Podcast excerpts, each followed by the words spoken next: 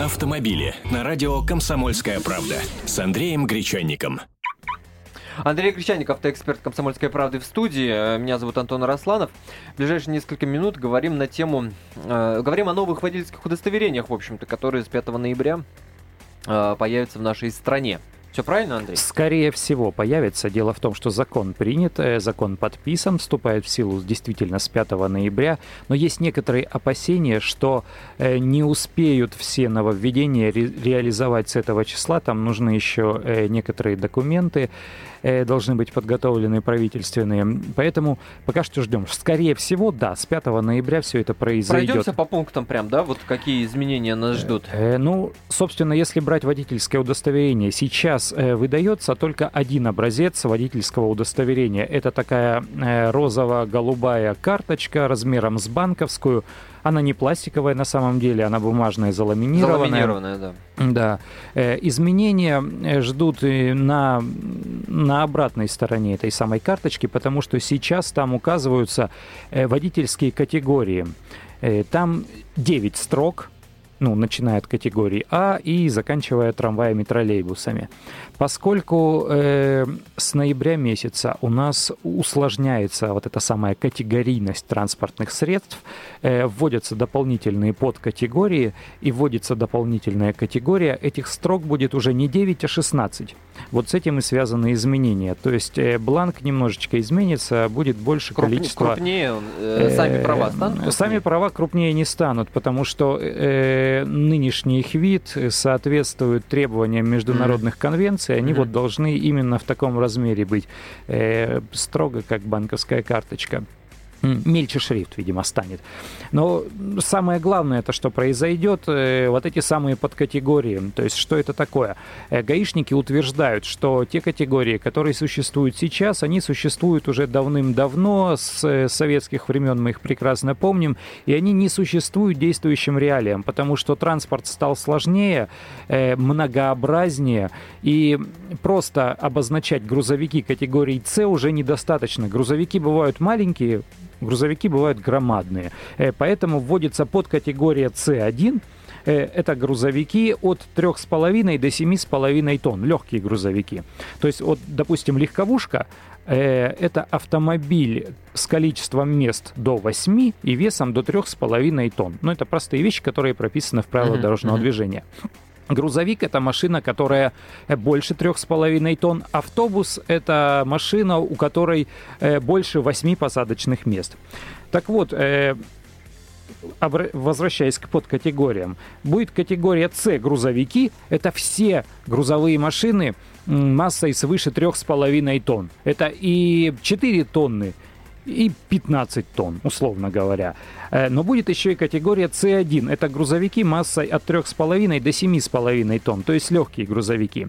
Тот водитель, которым, который планирует ездить только на легких грузовиках, э, он будет получать водительское удостоверение с категории C1, которая будет позволять ему ездить только на этих самых легких грузовиках до 7,5 тонн массой. Андрей, на сразу, более тяжелых сразу, нельзя. Да, а, вот, а вот обладатель позволишь. категории С, он сможет ездить на всех грузовиках, включая грузовики под категорией С1.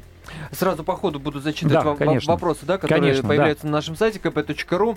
Э, вопросы, мнения, вот, например, относительно этих э, новых категорий, да, на нашем сайте Сергей пишет, очередное вымогательство отдельнику населения. На каждую категорию придется сдавать экзамены э, и вождение?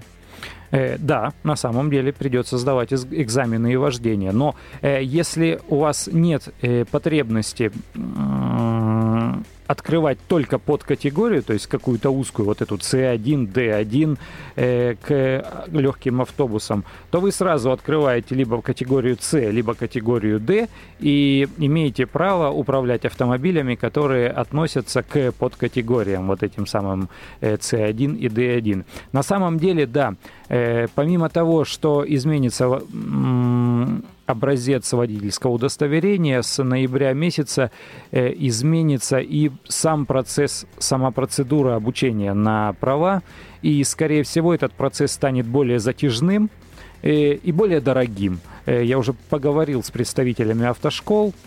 Да, действительно. Сколько будем учиться?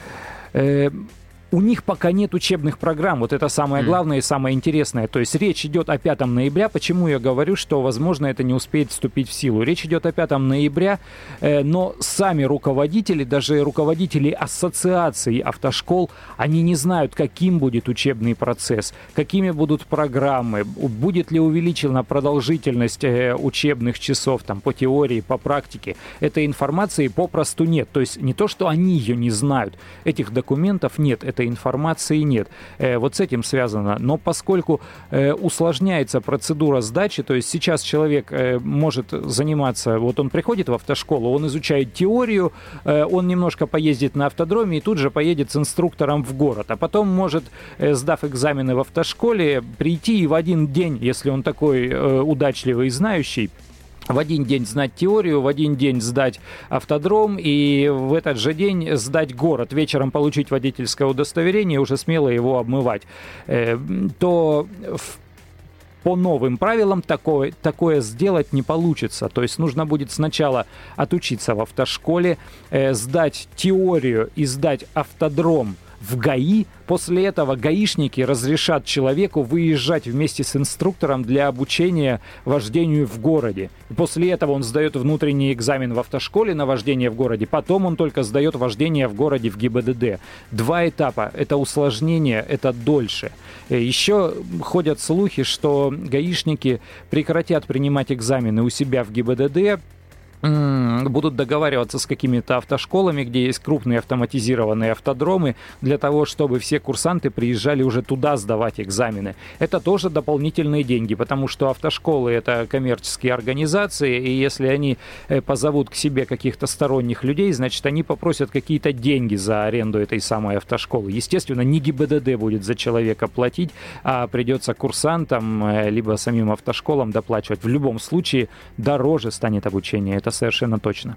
Еще какие-то принципиальные э, новшества, изменения в правах э, будут? Два принципиальных. Новая категория М. Это все, что касается мопедов, мокиков, скутеров, э, дырчиков, прочих. Там, я не знаю, табуретками их называют.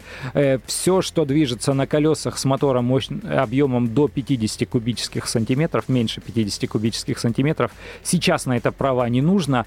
А, а вот с 6 с 5 ноября, скорее всего, потребуется категория М. То же самое, обучение еще не ведется, как оно будет производиться, э, непонятно, нет никаких учебных планов. И второе, для тех, кто собирается ездить на легковушках только с автоматической коробкой передач, э, напротив категории в правах, там же на обратной стороне водительского удостоверения будет ставиться специальная отметка, латинские буквы АТ. Это значит, человек прошел обучение только на автомате, сдал экзамен только на автомате и вправе ездить только на машине с автоматизированной коробкой передач. Со старыми правами что будет? Всех Ничего. обяжут менять э, или как? Э, старые права будут э, действовать до срока их э, действия. То есть вот та дата, которая указана, по эту дату можно ездить на, э, со своим старым водительским удостоверением вне зависимости от того, какого э, оно образца. А вот э, с вот этими категориями, под категориями та же самая история. Если у вас открыта категория Б, значит вы сможете ездить и на автомате, и на механике, и на транспортных средствах под категорией Б1. Если у вас открыта категория С, значит вы сможете и на категории С, и на, и на подкатегории С1 э, транспортных средствах ездить. То есть вот такие вот э, хитросплетения, э, запутанности.